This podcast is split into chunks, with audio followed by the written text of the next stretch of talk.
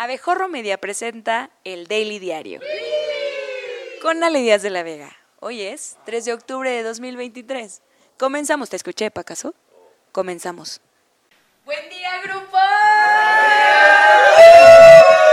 ¿Cómo están hoy, eh? ¿Qué tal? Qué buena actitud traen, me encanta. Los martes es un gran día. Yo soy Ale Díaz de la Vega y les doy la bienvenida a este, su noticiero favorito, el Daily Diario. Comencemos con las noticias más importantes en México y en el mundo. ¡Vámonos!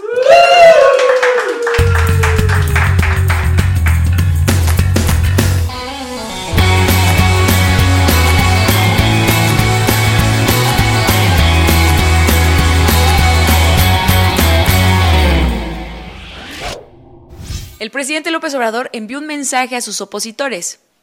Tú y tú, y sobre todo tú, me la... Bueno, los invitó a no precipitarse en anticipar su salida del gobierno de México en 2024, porque tú y tú y tú... El presidente aseguró que a pesar de que su gestión se acerca a su fin, la cuarta transformación es como Manuel Velasco en su noche de bodas con Naí. No hay manera de pararla y criticó a los miembros de la oposición que cuentan los días y las horas para su partida. Subrayó que sus adversarios no deben comer ansias, ya que su compromiso y trabajo incansable le permiten estirar su tiempo al frente de gobierno. Que no coman ansias nuestros adversarios, porque es más de un año como trabajamos, 16 horas diarias, no 8, y sábado y domingo pues nos rinde el tiempo. Aunque el mandatario inició el último año del sexenio con una aprobación del 58%, su desempeño en economía fue calificado negativamente por 52% de los encuestados, mientras que el 48% restante es Itlali. Durante la conferencia mañanera, López Obrador, el presidente de la izquierda mexicana, aprovechó que el 2 de octubre no se olvida para darle una nueva perspectiva defendiendo al ejército en el mero aniversario de la matanza de estudiantes, ejecutando así una maroma más violenta que qué monito en brincolín de fiesta infantil. El presidente dijo que el ejército actuó bajo órdenes de Gustavo Díaz Ordaz. ¿Y si Díaz Ordaz les dice que se tiren de un barranco, se tiran? Preguntaron al unísono las madres mexicanas. Y que la represión estudiantil fue principalmente culpa del Estado Mayor Presidencial, un órgano que él desapareció. Pero en realidad no, porque ahí siguen en la nómina cuidándolo y cargándole la pañalera. El mandatario afirmó que no se debe manchar el nombre de la institución militar por los errores individuales de algunos de sus miembros. Un saludo a todas las familias que se llenaron de luto debido a esos errores individuales. Esperamos que su próximo aniversario luctuoso sea más digno. El ejército recibe órdenes. El ejército eh, actúa en casos como esos. No en todos los casos, pero sí en casos como esos recibiendo órdenes del comandante supremo de las Fuerzas Armadas. Y en ese entonces, el comandante supremo de las Fuerzas Armadas era el presidente Gustavo Díaz Ordaz. Por su parte, la candidata y señora en situación de chumbalaca, chumbalaca, chumbala, Claudia Sheinbaum, conmemoró la fecha asegurando que nunca más habrá gobiernos autoritarios que consideren a los estudiantes como enemigos, en parte porque bajo su gobierno autoritario no habrá estudiantes. De aquí así como se comprometió el presidente de la República nunca a reprimir, me comprometo con ustedes a que nunca vamos a usar la fuerza pública en contra del pueblo de México. Que nunca, nunca vamos a reprimir al pueblo. En otros asuntos, la Suprema Corte de Justicia pidió al Senado que si de favorcito pudiera dejar de tragar espadas un minuto y designe a dos de los comisionados faltantes en el Instituto Nacional de Transparencia acceso a la información y protección de datos personales. Durante este proceso, el INAI podrá llevar a cabo sus sesiones como el PRD, con menos de cinco miembros. La Corte también dejó claro que la omisión del Senado ya fue considerada como un incumplimiento. Se ordena al Senado de la República para que, dentro del presente periodo de sesiones del Congreso de la Unión, lleve a cabo la votación a que se refiere el artículo sexto, apartado A, fracción octava, párrafos octavo y noveno de la Constitución Política de los Estados Unidos mexicanos para que se designe a las personas comisionadas. Ante el veredicto, la comisionada del INAI, Julieta El Río, dijo que con eso demuestran que en el órgano de transparencia hay autonomía. La Suprema Corte de Justicia de la Nación acaba de darnos la razón. Resolvieron la controversia de fondo que interpusimos en contra del Senado de la República por no nombrar a tres comisionados faltantes. Hay corte, hay autonomía, hay INAI. Y vamos por más. Enhorabuena para todos. El ex diplomático y personaje de Adivina quién, Andrés Ruemer, fue detenido por la policía israelí y todo indica que las autoridades de ese país decidieron extraditarlo a México debido a múltiples acusaciones en su contra por violación y abuso sexual. Ruemer enfrenta cinco denuncias y órdenes de aprehensión por señalamientos que surgieron en febrero de 2021, cuando varias mujeres denunciaron haber sido agredidas sexualmente por él. Desde entonces se acumularon numerosas denuncias de agresión sexual durante citas de trabajo fraudulentas. Römer se separó de su cargo como embajador de buena voluntad de la UNESCO y estuvo prófugo de la justicia por casi tres años. La Interpol emitió una ficha roja para su búsqueda en más de 190 países. En más información, Mexicana de Aviación o Viva AMLOBUS, como le llama la chairiza, ahora propiedad del gobierno federal, comenzará a operar en teoría el 2 de diciembre. Pero le tengo una excelente noticia. Exactamente, que desde ayer ya se pueden reservar los vuelos a través de su sitio web.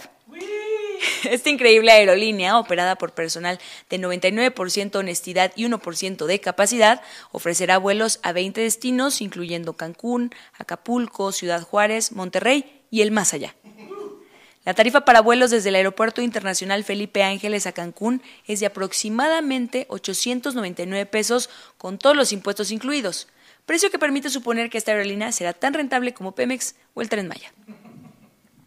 Pasamos a otro asunto, pues recientemente se intensificó la preocupación en la Ciudad de México debido a la proliferación de plagas de chinches.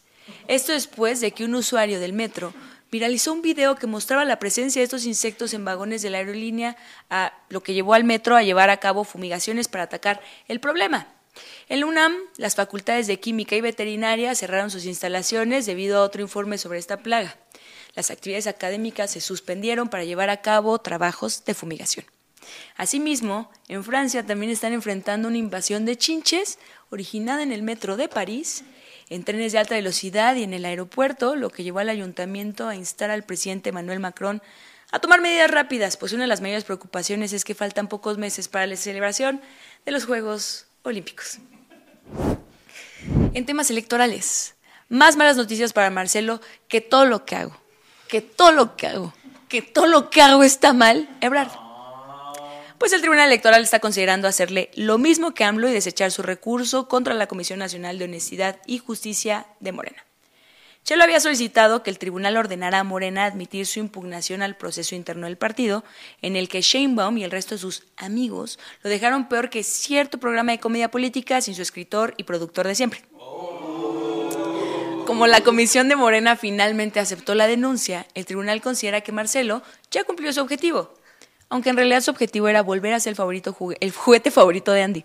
Pero bueno, la decisión final se someterá a votación el día de mañana. Mientras tanto, en Tlaxcala, la monja de la feria participa... ¿Cómo que esa no es la monja de la feria? Ah, ya vi. Es que esta no tiene ritmo.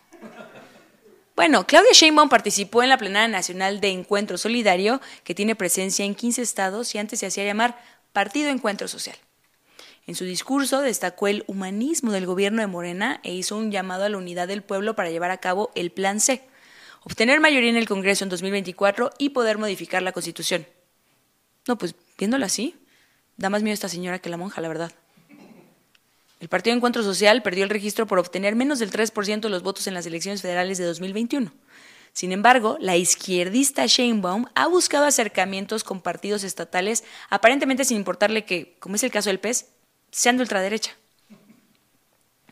En la oposición, la alcaldesa de Cuauhtémoc y de Cirujanos, Sandra Cuevas, acusó al Frente Amplio de excluirla para ser candidata a la jefatura de gobierno bajo el argumento de que no está afiliada a ningún partido político. Y a lo mejor también por pura envidia, ¿eh, Reina?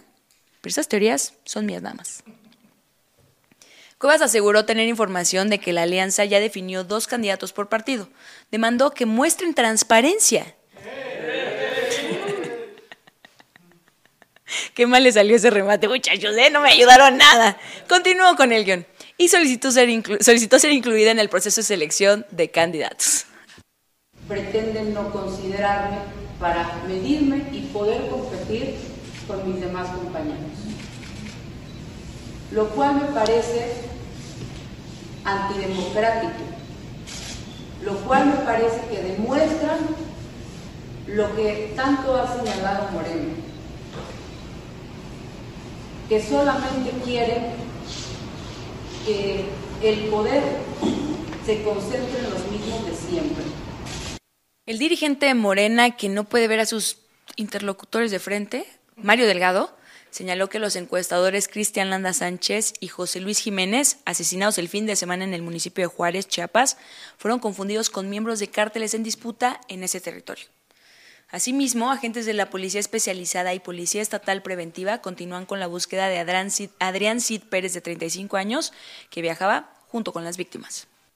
Parece que hay una confusión porque dejaron ahí un cartel que tiene que ver con guerra entre distintos cárteles que al parecer se están disputando la plaza y desafortunadamente fueron confundidos.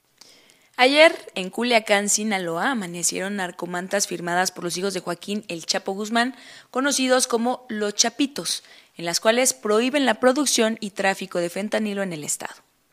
Luego de eso, la fiscal estatal, Sara Bruna Quiñones, se acordó que esa es su chamba anunció una investigación sobre el caso y dijo que el mensaje está dirigido al gobierno encabezado por el morenista Rubén Rocha Moya. En el narcomensaje, los chapitos prohíben la venta, fabricación, transporte y cualquier negocio relacionado con el fentanilo, incluyendo la venta de productos químicos para su elaboración. Por su parte, el gobernador Rocha Moya comentó que no hay certeza de la autenticidad de las mantas que fueron encontradas en toda la ciudad. O sea que la producción de fentanilo puede seguir hasta nuevo aviso o cómo? en Tamaulipas, ascendió a 11 el número de fallecidos por el colapso del techo de una iglesia en Ciudad Madero. El secretario estatal de Salud, Vicente Joel Hernández Navarro, confirmó que ayer por la mañana falleció una joven que había sido reportada como grave. Del número de personas fallecidas, tres son hombres, perdón, tres son menores, dos hombres y seis mujeres. En información internacional, la OMS anunció que a partir de ahora solo recomendará la dosis de cualquier vacuna para protegerse de COVID-19. Ojo, dijeron vacuna, no el ron cubano que AMLO nos quiere inyectar. La decisión se tomó después de la reunión del grupo de expertos en inmunización que asesora la OMS, entre los que, cosa curiosa, no se encuentra Hugo López Gatel. La OMS también destaca que todas las vacunas de su lista, ¿escucharon?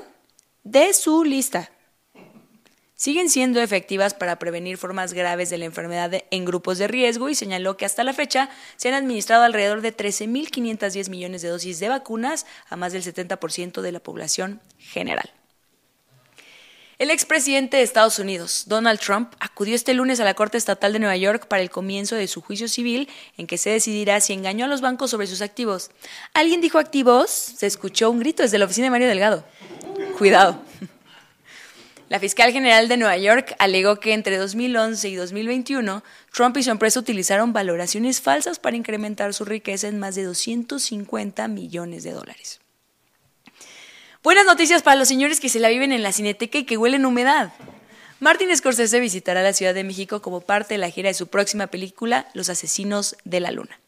El director y viejito de OP de carne y hueso estará aquí el 11 de octubre, acompañado por el director de fotografía mexicano Rodrigo Prieto y parte del equipo de vestuario y maquillaje de la producción. En los deportes, comienza la segunda jornada de la fase de grupos de Champions League. En unas horas, Manchester United enfrenta al Galatasaray, el PSV de Irving Chucky Lozano al Sevilla, el Napoli contra el Real Madrid y el Inter se verá las caras con Benfica. Híjole, Apenas puedo contener tanta emoción. Hay novedades en el caso Rubiales jóvenes. Alexia Putelas, Irene Paredes y Misa Rodríguez, jugadores de las, jugadoras de la, selección mexicana de España. Todo mal. Vamos de nuevo, selección de, jugadoras de la selección de España. No sé leer. Yo aprendí con los nuevos libros de la SEP, ya se los dije. Comparecieron este lunes ante el juez que investiga el caso del expresidente de la Real Federación Española de Fútbol. La fiscalía lo acusa de agresión sexual y coerción y según varios medios locales, las tres futbolistas ratificaron que Luis Robiales y otros empleados de la federación presionaron a las jugadoras para minimizar el beso. El juzgado no ha definido detalles sobre los testimonios. Alexa Moreno lo volvió a hacer. La gimnasta mexicana clasificó a los Juegos Olímpicos de París 2024 en lo que será su tercera justa olímpica, o si vuelve a perder, su tercera injusta olímpica. ¿Para acaso tantita madre? Soy yo la que tiene que leer estas cosas y las leo mal. Alexa obtuvo su clasificación en el Campeonato Mundial que se realiza en Bélgica luego de ubicarse en el sitio 22 del All Around. Hemos llegado así al final de esta emisión.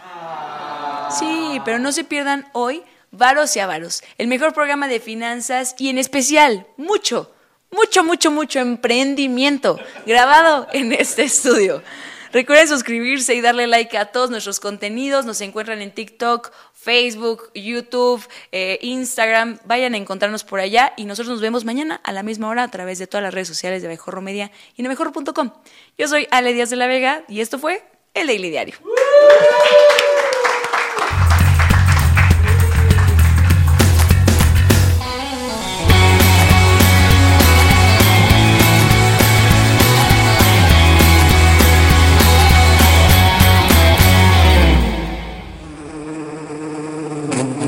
Esta fue una producción de Abejorro Media. No olvides suscribirte a este podcast, darnos 5 estrellas y compartirlo. Encuentra más contenido en abejorro.com.